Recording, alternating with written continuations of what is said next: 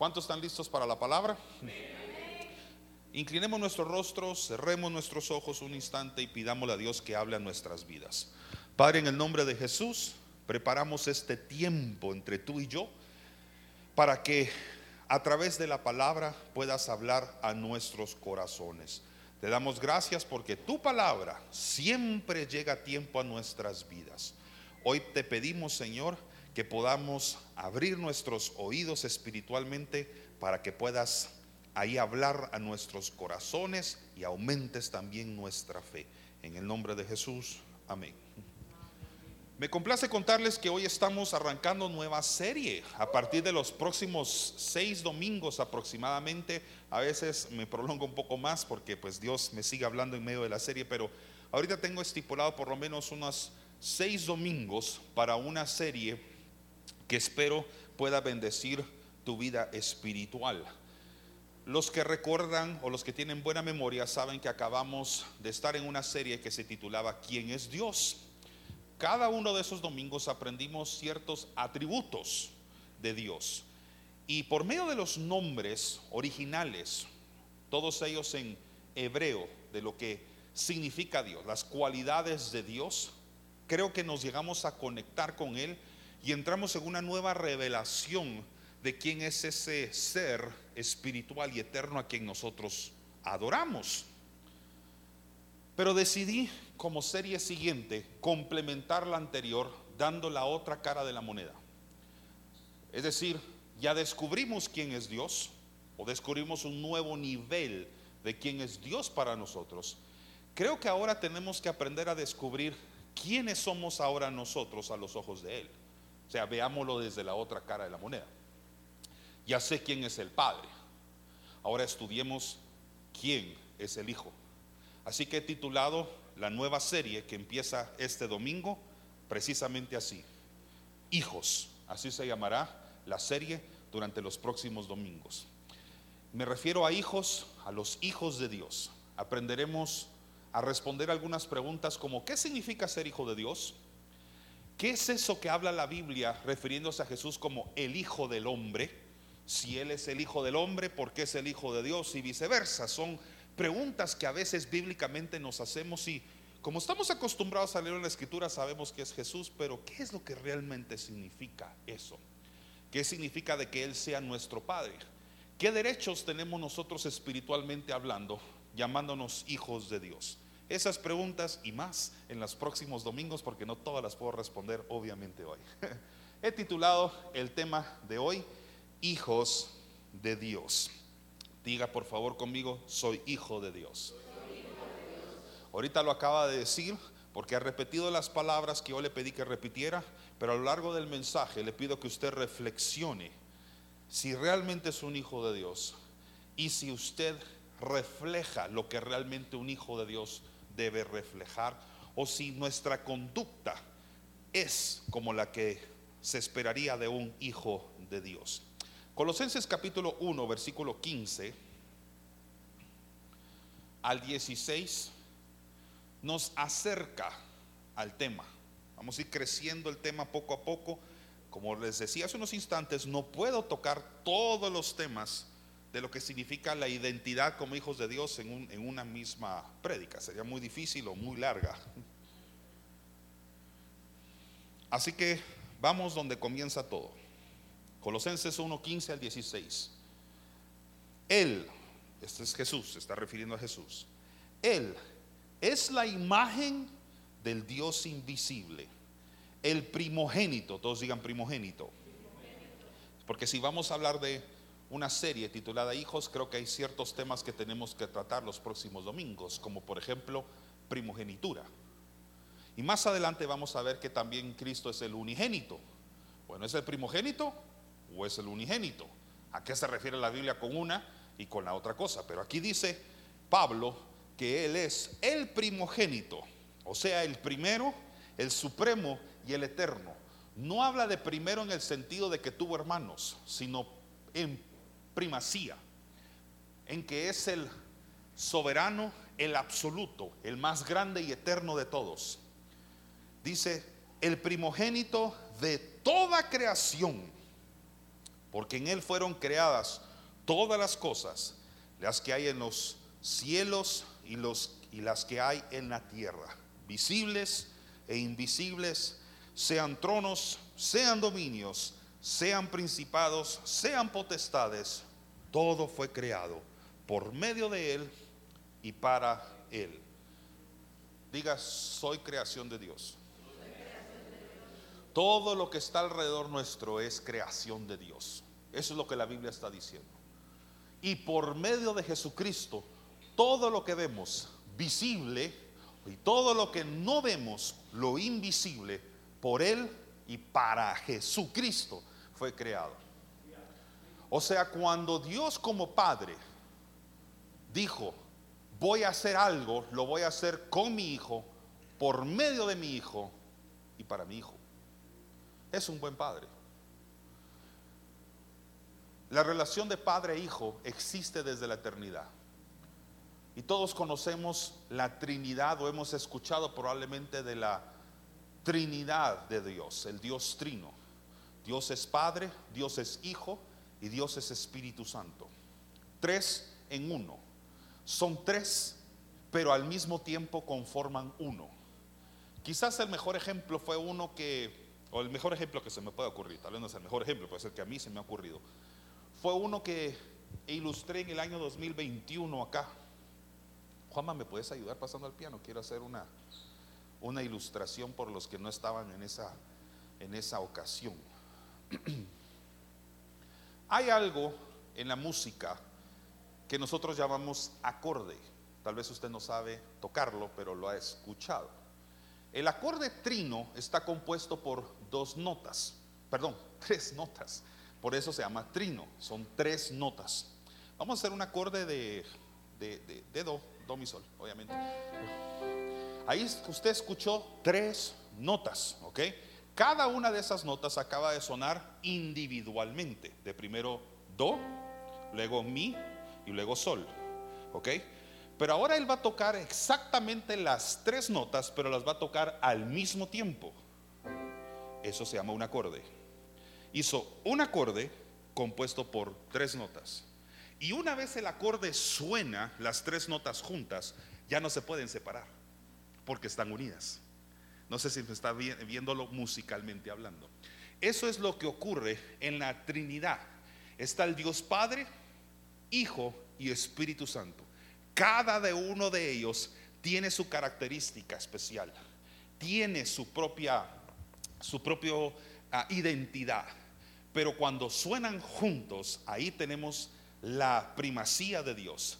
Tenemos prácticamente el Dios absoluto que no se puede desintegrar porque usted no puede separar al Dios, al Hijo y al Espíritu Santo. ¿Vamos bien hasta acá? Ahora, ¿qué es lo que ocurrió hace dos mil años atrás cuando Cristo vino por nosotros y murió por nosotros? Vas a agarrar la nota de en medio, que fue la nota del Hijo, y le vas a bajar medio tono para hacer una nota menor. Dale. Lo que hizo ahorita fue bajar medio tono, la segunda nota esa es la nota del hijo, la bajó medio tono. Esa es una nota menor, es una nota de descanso. Curiosamente, muchas de las canciones más tristes, fuertes, incluso muchas de las canciones fúnebres están escritas en tonalidades menores. Así que podemos ver que está en descanso la nota del hijo, que representa ese suspenso, ese momento intenso en el que Él murió y luego resucitó por nosotros para volver a la vida en mi mayor. Vean la diferencia. Pasate otra vez de menor a mayor. Miren lo que es el suspenso y lo que hace solo subir medio nota la nota del hijo. Wow, cambió, ¿no?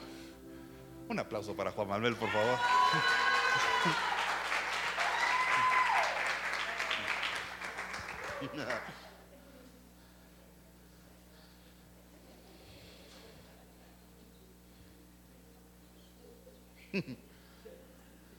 Somos criatura de Dios. Y Dios por medio de ese Hijo que descansó, murió y resucitó por nosotros, por Él, para Él, hizo todo lo que existe. Así que todo lo que respira y todo lo que está vivo, somos criaturas de Dios. Pero la pregunta es, ¿en qué momento hay un paso de ser criaturas de Dios a ser hijos de Dios? Ahí ya cambia. Y la intención del mensaje de hoy es que usted pueda entender cuál es ese proceso de genuina conversión. Y estoy utilizando la palabra conversión porque acostumbramos a usarla en un marco de cambio de doctrina o cambio de fe, o algunos hasta lo utilizan para justificar un cambio de religión. Pero yo estoy hablando sobre una conversión que realmente es la que importa, de una conversión física humana a una conversión espiritual, no humana. Vamos ahora a 1 Juan capítulo 3 versículo 10. ¿Cuántos ya están aprendiendo? Amén. Vamos a utilizar la traducción al lenguaje actual. Es una traducción que a mí me gusta mucho usar en mi predicación porque creo que simplifica a veces el mensaje, sobre todo para quienes tal vez no conocían las escrituras anteriormente y necesitan digerirlas de una forma un poco más práctica y sencilla. Primera Juan capítulo 3 versículo 10. Vamos a hablar lo que significa ser hijos de Dios. Presten atención. Miren, o sea, pon atención. Dios el Padre no podemos hablar de una serie de hijos sin revelar al Padre. No se puede. Porque si somos hijos es porque tenemos un papá. Miren, Dios el Padre nos ama tanto que la gente nos llama hijos de Dios. ¿Usted sabe que la gente lo llama a usted hijo de Dios porque Dios a usted lo ama? Y la verdad es que lo somos. Por eso los pecadores de este mundo no nos conocen porque tampoco han conocido a Dios. Queridos hermanos, esto es para ustedes. Nosotros ya somos hijos de Dios. Y aunque todavía no sabemos cómo seremos en el futuro, sí sabemos que cuando Jesucristo aparezca otra vez, nos pareceremos a Él porque lo veremos como es, como Él es en realidad. ¿Sabe? La Biblia se predica por sí sola. Yo no necesito interpretar mucho lo que les estoy leyendo, sobre todo en el lenguaje tan sencillo que lo estamos aprendiendo. No sabemos cómo seremos algún día. Sí sabemos cómo somos hoy. A futuro es un poquito incierto poder entender cómo nos veremos en el cielo. Si no hay muerte, si no hay aflicción, si no hay enfermedad, si no hay oscuridad, si no hay deterioro, entonces nuestro aspecto físico debe tener algún tipo de radiante o resplandeciente imagen, porque de lo contrario no podríamos decir que el cielo es lo que la Biblia dice, porque usted allá no va a morir. Por lo tanto, sus células no pueden deteriorarse. Usted no va a envejecer allá. Pero la pregunta es, ¿qué edad tendremos? ¿Qué aspecto tendremos? ¿Cómo nos veremos allá? Y si en efecto tendremos una edad en el cielo, ¿cuál será la edad que tendremos eternamente? ¿Aquella edad que teníamos cuando morimos aquí a los 90, 100 años de edad? ¿O tendremos la apariencia que teníamos cuando apenas nacíamos y éramos bebés o niños? Algunos defienden la idea que probablemente tendremos la edad perfecta, la edad de Cristo aquí en la tierra.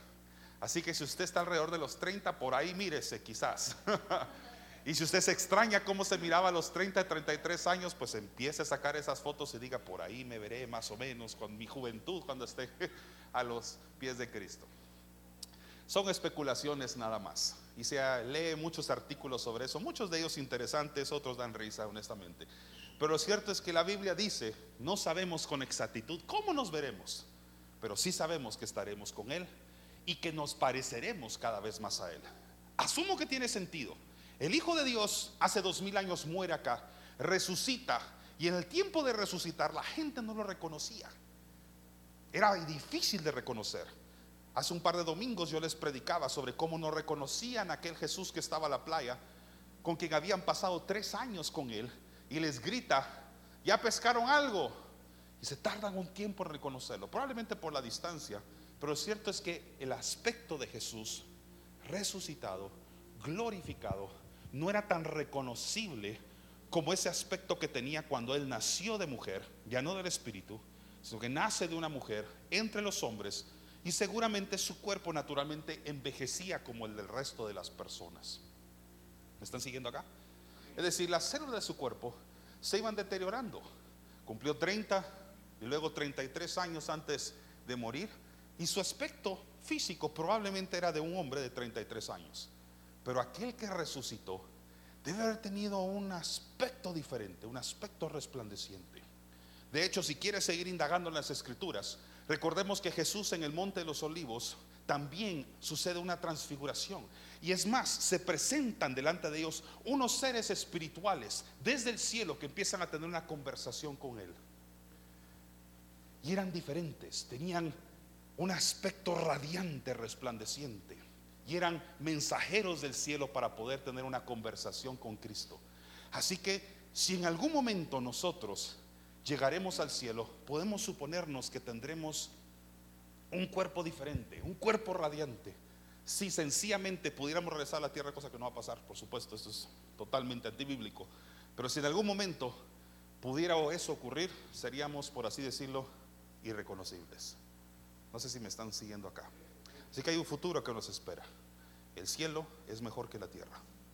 Por más que extrañemos a las personas que se nos han adelantado acá, porque comprendo, vivimos en un mundo de aflicción, un mundo de dolor, donde emocionalmente nos sentimos tristes ante la pérdida de la gente, no porque no sabemos a dónde van, sino porque sencillamente no los tendremos acá. Allá ya no hay dolor. Y cuando fijamos nuestra mirada en esa esperanza eterna y celestial, trae a nuestro corazón cierta paz. ¿Cuántos nos dicen amén a eso? Hay cierta paz, hay cierto consuelo cierta resignación que viene el decir, aunque extraño a aquella persona, extraño a papá, mamá, hijo, tío, abuelo, abuela, hay una esperanza de que están en un lugar mucho mejor que acá. La razón por la que tenemos dolor, la razón por la que nos duele su partida, es porque no los veremos momentáneamente acá. Pero si son hijos de Dios y hemos confiamos en lo que la Biblia dice, sabemos que algún día quizás estaremos todos en la eternidad juntos con el Padre. Así que es un hasta pronto nada más. Es una pequeña pausa terrenal. No se compara con la eternidad.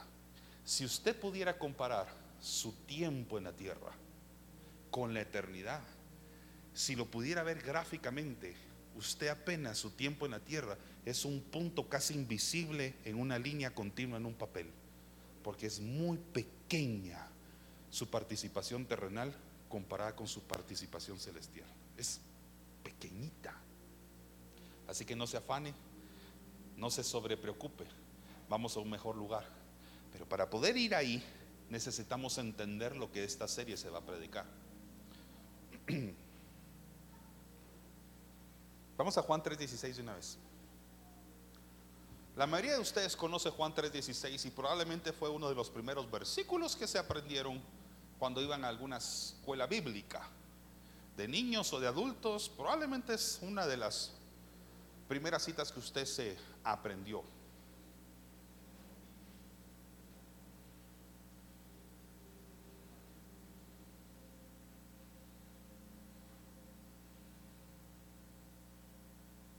El salmo más leído y escuchado en el mundo probablemente es el Salmo 23.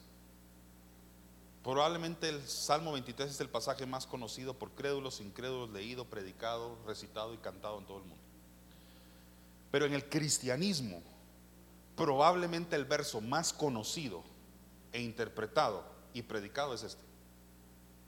Si usted es un cristiano, lleve una semana de convertido o lleve años, esto es algo que tiene que usted aprenderse no solo de memoria, sino que lo tiene que entender en el espíritu. Dice así, y si lo quiere leer y decirlo en voz alta, porque esto es algo que forma parte de nuestra doctrina y parte de nuestra fe, dígalo conmigo, porque de tal manera amó Dios al mundo que ha dado a su Hijo unigénito para que todo aquel que en él cree no se pierda, mas tenga vida eterna. Ya se dio cuenta que ahora dijo unigénito.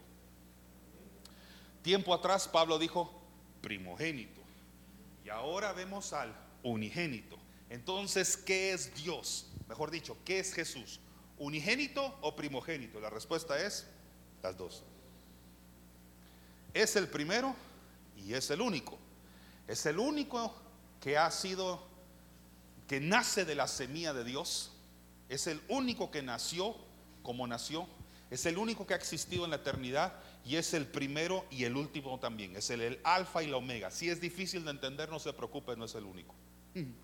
Entender las cosas eternas y entender las cosas espirituales requiere tiempo, requiere madurez, requiere mucho tiempo de conversación con Cristo y con el Espíritu Santo. No es fácil de entender. Por eso a veces para poder explicar la eternidad utilizamos un aro o un anillo como el que muchos de nosotros tenemos en nuestras manos. No tiene principio, no tiene final. Alfa y la omega. Siempre ha existido, siempre existirá. Y es el único, es el único Hijo de Dios. Y a ese único, primogénito ser de Dios, Dios entregó, Dios dio al mundo para que el que crea en Él no tenga una vida perdida, sino que tenga una vida eterna. Ese es el centro del mensaje. Ese es el centro de esta serie. Yo cometo un serio error si dedico toda una serie que se llama Hijos a partir de este domingo y no les recuerdo a ustedes constantemente que solo a través de ese Hijo primogénito y unigénito de Dios podemos tener acceso al Padre. Solo a través de Él. Yo ahí pude haber terminado el mensaje y ahí quedó. Y todos aprendimos algo. Ahí quedó. Pero no he terminado. Juan capítulo 3. Juan capítulo 3, versículos 1 al 6. ¿Cómo entonces, pastor, podemos pasar de ser una criatura a un hijo? O sea, ¿qué tiene que ocurrir? Eso solo se puede explicar espiritualmente. Y voy a empezar obviamente haciéndolo con la Biblia, como realmente debe ser. Porque criaturas, habemos 6 mil millones de personas en el mundo. La pregunta es cuántos somos hijos. Y yo tengo la responsabilidad como sacerdote de este lugar de predicar este mensaje y recordarlo constantemente a las ovejas que pastoreo. Usted necesita ser hijo de Dios. Pasar de ser una criatura a un hijo de Dios, hay un proceso espiritual. Leámoslo acá. Una noche, un fariseo llamado Nicodemo, Nicodemo aparece tres veces en la Biblia. Aquí aparece la primera. Nicodemo es curiosamente el que después quiere defender a Jesús ante el Sanedrín. Él es uno de los sacerdotes principales que está ahí en el juicio de Jesús. Y dice, deberían de escuchar a este hombre antes de juzgarlo.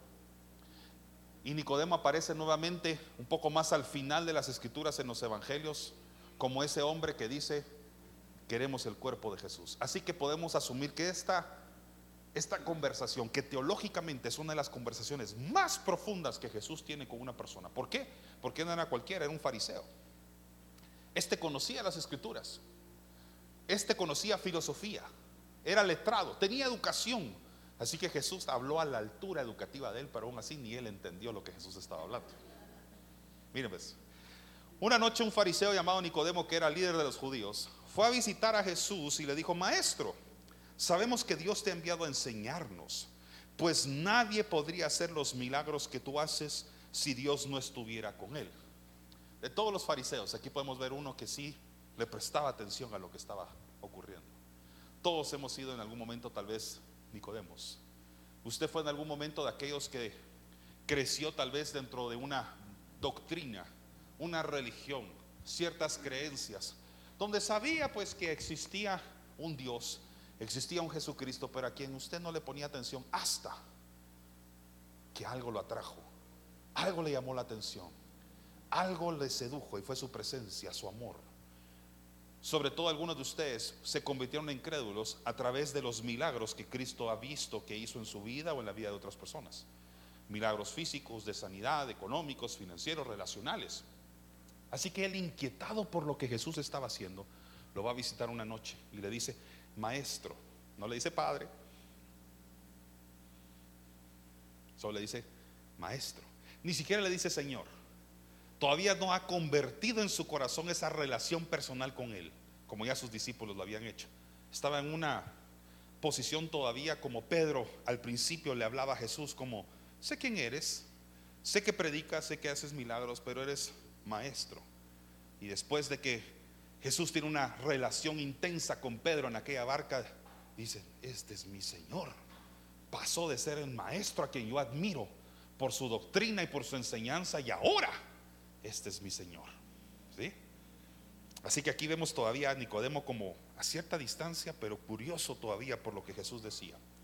Maestro, sabemos que Dios te ha enviado a enseñarnos, pues nadie podría hacer los milagros que tú haces si Dios no estuviera con él. Jesús le dijo, te aseguro que si una persona no nace de nuevo, no podrá ver el reino de Dios. Ahora, yo no sé si usted, no sé si ya se dio cuenta algo, pero la respuesta de Jesús pareciera que no corresponde a la pregunta ni al comentario de Nicodemo. No sé si usted en algún momento le ha hecho una pregunta a alguien que le sale con una respuesta totalmente diferente. Le dije, eso no es lo que te estoy hablando. Así pareciera, porque naturalmente no va. Preste atención, me lo pueden volver a poner. Porque está diciendo, ¿cómo puede volver a nacer alguien que ya es viejo? No, no, no, no, es antes. Dice, Maestro, sabemos que Dios te ha enviado a enseñarnos, pues nadie podría hacer los milagros que tú haces si Dios no estuviera con él. Y Jesús le dice, te aseguro que si una persona no nace de nuevo no podrá ver el reino de Dios. Yo, si hubiera sido como digo, ¿se, ¿se fue por la tangente o qué hizo? El reino de Dios estaba representado en Jesucristo. De hecho, él dijo, arrepentidos porque el reino de Dios se ha acercado. O sea, el reino de Dios venía con él. Lo que le estaba enseñando es, tú no vas a ver el reino. O sea, no vas a ver realmente quién soy yo, vas a verme todavía como un maestro, mientras que no nazcas de nuevo.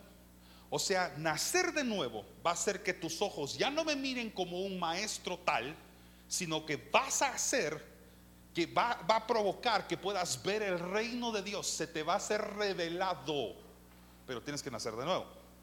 Entonces la pregunta de Nicodemo ahora es, ok, ya me, o me cambió el tema o me está enseñando algo que yo nunca había escuchado, y probablemente es esa. Nunca había escuchado esta predicación. No se había pronunciado en aquel entonces. Para usted es digerible, porque usted ya creció en la iglesia, usted ya recibió esta doctrina. Pero póngase en los zapatos de Nicodemo un ratito y que le digan, tenés que volver a nacer. Usted lógicamente dice lo que él dijo. ¿Me lo pueden poner?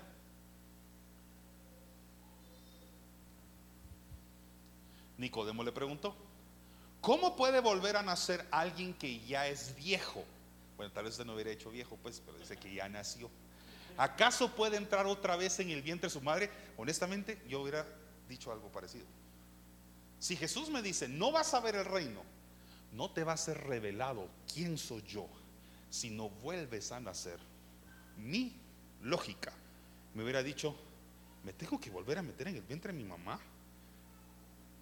Yo no sé si lo dijo con un tono sarcástico o de verdad estaba intrigado por lo que este por lo que Jesús le estaba diciendo. Pero desde luego le está revelando la doctrina de nuestra fe hasta hoy. Le está revelando el proceso de nacimiento espiritual sin el cual usted y yo no tendríamos eternidad. Así que dele gracias a ese hombre llamado Nicodemo por haber tenido esa conversación con Cristo. Porque de ahí surgió la enseñanza de por qué nosotros tenemos que nacer de nuevo en el Espíritu. Jesús le respondió, te aseguro que si uno no nace del agua y del Espíritu, no puede entrar en el reino de Dios. Quiero que preste atención y creo que ahí aparece hasta abajo.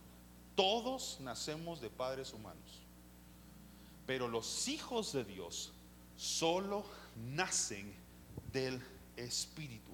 Esto puede ser complejo de entender, pero voy a hacer mi mejor esfuerzo por simplificarlo. Póngame lo siguiente, por favor.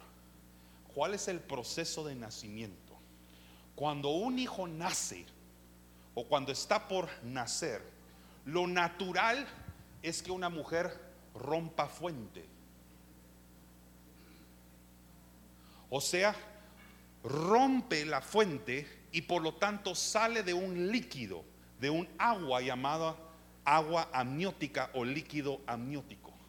Pero se rompe una bolsa y de esa bolsa en la que ha estado el bebé nace de un ambiente hacia otro ambiente, de una atmósfera en la que está acostumbrado a vivir y en la que está acostumbrado a sobrevivir y comer, a entrar a una nueva atmósfera donde hay un oxígeno diferente y un alimento distinto lo espera.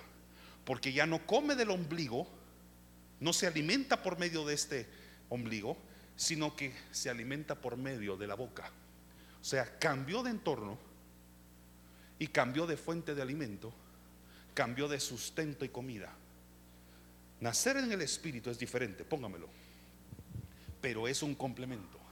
Porque nacemos del agua, ya no es el líquido amniótico, sino que son las aguas del bautismo del Espíritu Santo. Y por eso es tan importante bautizarnos en agua también y bautizarnos en el Espíritu Santo también, porque de ahí nace nuestra sobrenaturalidad, ahí nace nuestra espiritualidad. O sea que lo que Jesús está haciendo es una analogía sumamente importante, porque le dice, ustedes ya saben cómo nacen naturalmente, nacen de una fuente de agua y cambian de atmósfera de una atmósfera natural donde respiran por un medio y se alimentan por un medio para entrar en una nueva atmósfera, donde ahora ya no vas a comer aquí, ni aquí, sino que vas a comer de aquí. Y ya no vas a respirar oxígeno, sino vas a respirar el aliento del Espíritu Santo. No sé si entiendes lo que estoy diciendo. O sea, Dios cuando naces de nuevo, no solo te mete en una nueva atmósfera invisible pero existente, sino que cambia tu alimento, la fuente de tu alimento, y ya no comes por acá, sino que comes por el oír la palabra de Dios. No sé si entiendes ese proceso de conversión. Hice mi mejor esfuerzo por... Creo que me salió. Así que los humanos engendramos humanos. Pero solo el Espíritu Santo puede engendrar seres espirituales. Criaturas, hay muchas. Hijos a través del Espíritu Santo. Entonces, para que usted pueda hoy decirme, yo soy hijo de Dios, yo tendría que preguntarle, usted ya nació de nuevo. No que se volvió a meter en el vientre de su madre me pregunto si usted ya nació nuevamente en las aguas del bautismo del Espíritu Santo.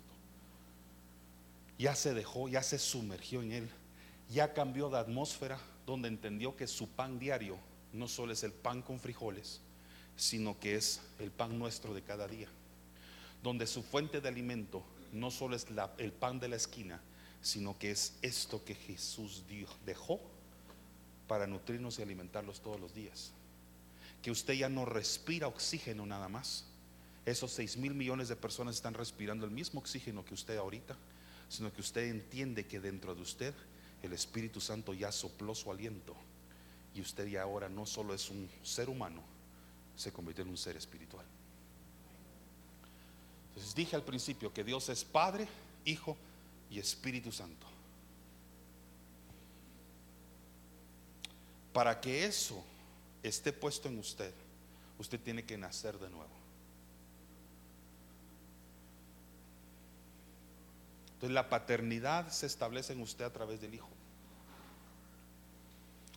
Eso no voy a tener tiempo de decirlo hoy. O sea, explicarlo con mucho detalle hoy. Pero el Hijo reveló al Padre.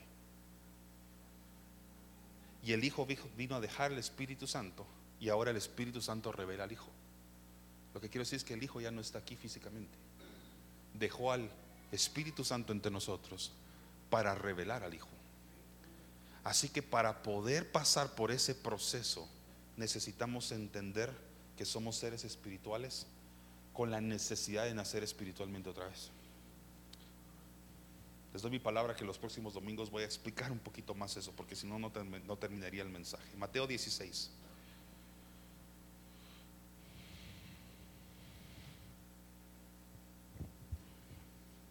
Entonces los fariseos salieron de la sinagoga y comenzaron a hacer planes para meter, para matar, perdón, a Jesús. Todos digan planes, por favor. A estos hijos que Dios creó, no los hizo por casualidad, los hizo intencionalmente. Hay un plan. Hay un plan de Dios para tu vida. Y así como Dios tiene un plan para tu vida, el enemigo tiene un plan para interrumpir que se cumpla. ¿Vamos bien? Hay un plan para los hijos. Dios no creó a los hijos sin intención, lo hizo intencionalmente. Sabía que había un plan para ti como hijo de Dios ahora. Pero necesito ser responsable y decirte que así como Dios tiene un plan, el enemigo también tiene el suyo. Y es obviamente interrumpir el plan de Dios para ti. Creo que lo vamos a entender muy bien en Mateo 16, 21. Entonces los fariseos salieron de la sinagoga y comenzaron a hacer planes para matar a Jesús, para matar a un hijo. Recuérdense que Jesús es un hijo. Querían matar a un hijo, al hijo de Dios. ¿Y por qué lo querían matar? Porque no lo entendían. Lo vieron como una amenaza. Déjeme decirle algo. Cada vez que el enemigo mira que usted vino a ejecutar el plan de Dios y que ya lo entendió, usted se convierte en una amenaza para Satanás. Usted no es parte de la misión de Satanás hasta que no entra en el plan de Dios. En pocas palabras, y perdón que sea tan cruel, pero creo que a veces la iglesia necesita regresar a ese tipo de predicación. Probablemente si usted no ha entendido los planes de Dios y no ha nacido de nuevo, no está en el plan de Dios, por lo, tanto está en el plan de la muerte. Perdón que lo diga así. Pero la paga del pecado es muerte y si no nacemos de nuevo, no hay vida eterna. No es que quiera ser fatalista, pero tengo que ser realista y lo que la Biblia dice y enseña.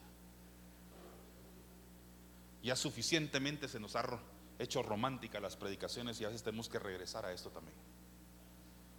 Si usted no está en el plan ejecutivo de Dios, ¿en cuál está? Porque probablemente sin darse cuenta su vida podría estar en el plan ejecutivo de Satanás.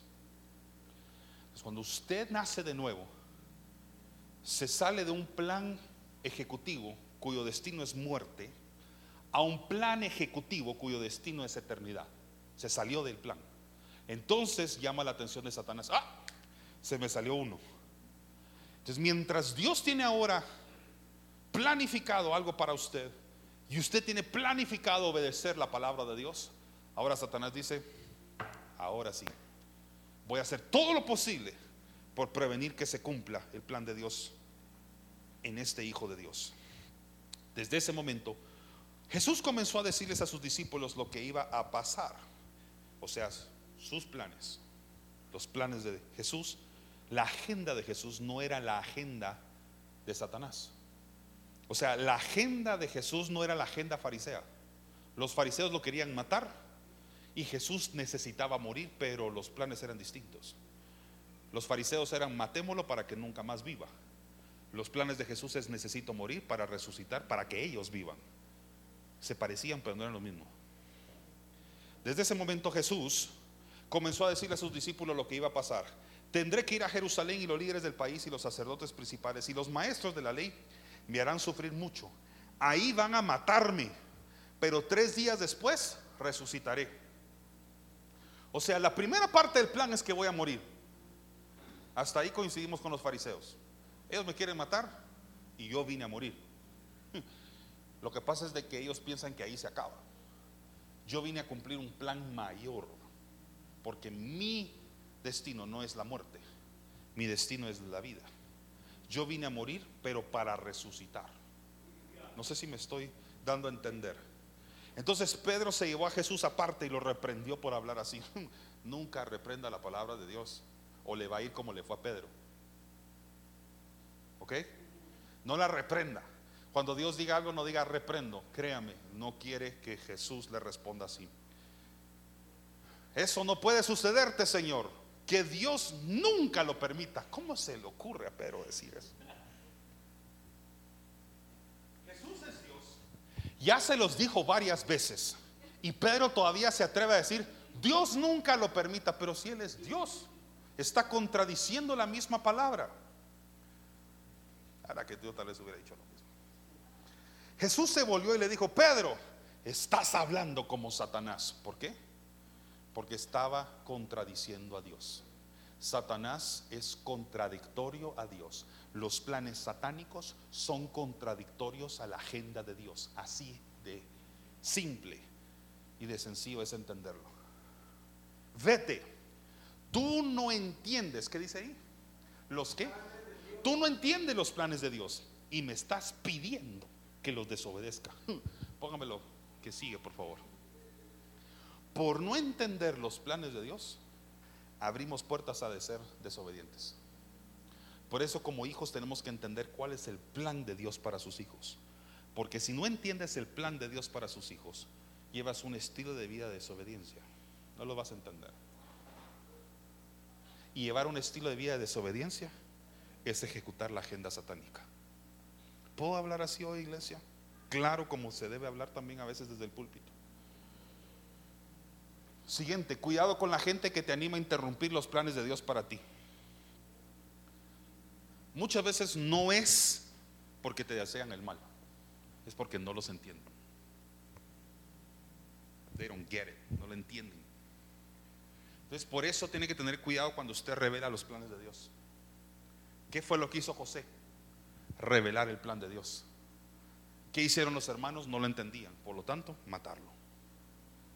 Cada vez que usted revela el plan de Dios de su vida a alguien que no lo entiende, prepárese porque tiene un asesino enfrente, que sus propias palabras sin darse cuenta los creó.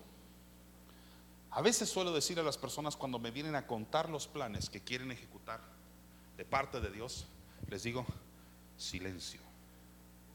Solo dígaselo a la persona correcta en el lugar correcto y en el momento correcto. No hable con cualquiera eso aprenda lo que la Biblia dice. Ah, probablemente aquí más de alguien le ha tocado revelar el plan de su vida, revelar el plan de Dios a su vida a una persona solo para descubrir inmediatamente un opositor. El primero que se va a oponer es Satanás. Los planes de Dios para sus hijos tienen tres cualidades. Aquí va la una. Son sabios y son poderosos. Son sabios y son poderosos. Solo Dios lo sabe y además tienen poder. Job capítulo 12 versículo 13. Dios tiene sabiduría y poder, hace planes y estos se cumplen. Número dos, sobre los planes de Dios para sus hijos, son soberanos. O sea, Dios no le va a consultar a nadie. Dios no se va a voltear con otro ser más grande que él a decir, ¿qué pensás? ¿Qué hago con Mariana? Ahí me decís cuando hayas pensado y eso. No, Él no consulta sus planes a nadie. Son soberanos. Usted debería estar tan seguro del plan de Dios para su vida que no se lo tiene que consultar a nada más y a nada menos que a la Biblia o a Dios. Aquí tiene las respuestas que necesita de los planes de Dios para usted como hijo. Y número tres, los planes de Dios para sus hijos, nadie, nada puede impedirlos. Job capítulo 42 dice, reconozco tu gran poder. Nadie puede impedirte llevar a cabo tus planes. Nadie. Nadie. El mensaje era más largo, pero ya me di cuenta que voy a terminar ahorita. Cierren sus ojos, por favor.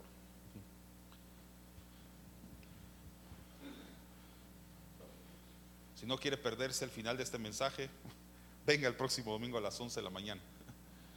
Padre, en el nombre de Jesús, hoy estamos entendiendo de que no solamente nos has creado, sino que tienes un plan para nosotros, y es que seamos hijos tuyos. Hoy hemos entendido que para podernos llamar hijos tuyos, para poderte reconocer como nuestro Padre, necesitamos nacer de nuevo. Nacer de nuevo no solamente es un cambio de religión, mucho menos un cambio de iglesia o congregación. Nacer de nuevo, iglesia, no es venir a los, los domingos al culto. Nacer de nuevo no es saberse de memoria las canciones que cantamos. No es recitar el Padre Nuestro ni cualquier otro rezo o oración bíblica que hayas aprendido hasta este momento. Nacer de nuevo es entregar tu vida al Señor y creer que únicamente a través del Espíritu Santo, sacrificando tu carne, tus deseos y hasta tu propia voluntad, le digas al Señor, hoy quiero nacer nuevamente en el Espíritu. Ya no me complace respirar oxígeno, ahora quiero respirar tu aliento. Ya no me satisface únicamente comer carne o pan, ahora me satisface comer tu palabra. Quiero pasar de una atmósfera natural a una sobrenatural. Es reconocer que el Hijo de Dios vino a cumplir una misión para que tú puedas disfrutar de eso que tu corazón quiere. Y creo que el mejor llamado que puedo hacer yo ahorita es a reconocer que Jesucristo vino hace dos mil años a cumplir con esa misión. Y que hasta que no creas en Él y hasta que no aceptes quién es Él, no verás el reino de Dios de que hoy te ha predicado. No lo vas a ver. Seguirás viendo a Dios y a Jesús como un buen rabino, un gran profeta, un maestro pero para poderlo ver como tu papá, para poderle decir papi con confianza, para disfrutar de todos los derechos que a ti como hijo por herencia te corresponde tener y todas las bendiciones del cielo que a ti te corresponde recibir, siendo la mayor de ellas eternidad con el Padre, necesitas nacer de nuevo. Yo hoy quiero hacer una oración y la voy a hacer como muchos de nosotros ya seguramente lo hemos hecho con anterioridad, para entregar mi vida al Señor, reconocer que Él vino a morir y a resucitar por mí. Probablemente todos acá ya se consideren salvos. Pero por favor déjame decirte algo una última vez antes de que salgas de aquí. No juegues con las cosas eternas.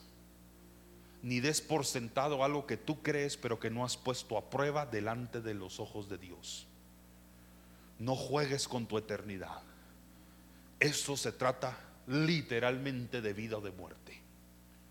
Así que toda aquella persona que confiadamente quiera orar conmigo en voz alta, reconociendo que Cristo es su Señor y Salvador suficiente y que necesitas entrar en una dimensión espiritual diferente. Toda persona aquí que tal vez se ha desviado en sus caminos del Evangelio, te has separado de una relación cercana que tenías con Cristo, te has sentido distante de tu relación con Él. Aunque vengas a la iglesia, aunque escuches la predicación, pero nunca habías entendido el mensaje como hasta hoy, quiero que también hagas esa oración conmigo para renovar tus votos espirituales. Decidir nuevamente que vas a seguir a Él. Y que si quieres permanecer en la eternidad con Cristo. Ora después de mí. Señor Jesús, reconozco que soy pecador y hoy me arrepiento. Reconozco que eres el Hijo de Dios, primogénito y unigénito que vino a morir por mí y a resucitar por mí para que tenga vida eterna. Hoy dejo mi vida atrás, sacrifico mi voluntad para cumplir la tuya en mi vida. Quiero ver el reino de Dios. Nazco de nuevo por el Espíritu en el nombre de Jesús. Amén y amén. Y eso sí merece un aplauso para la gloria de Dios.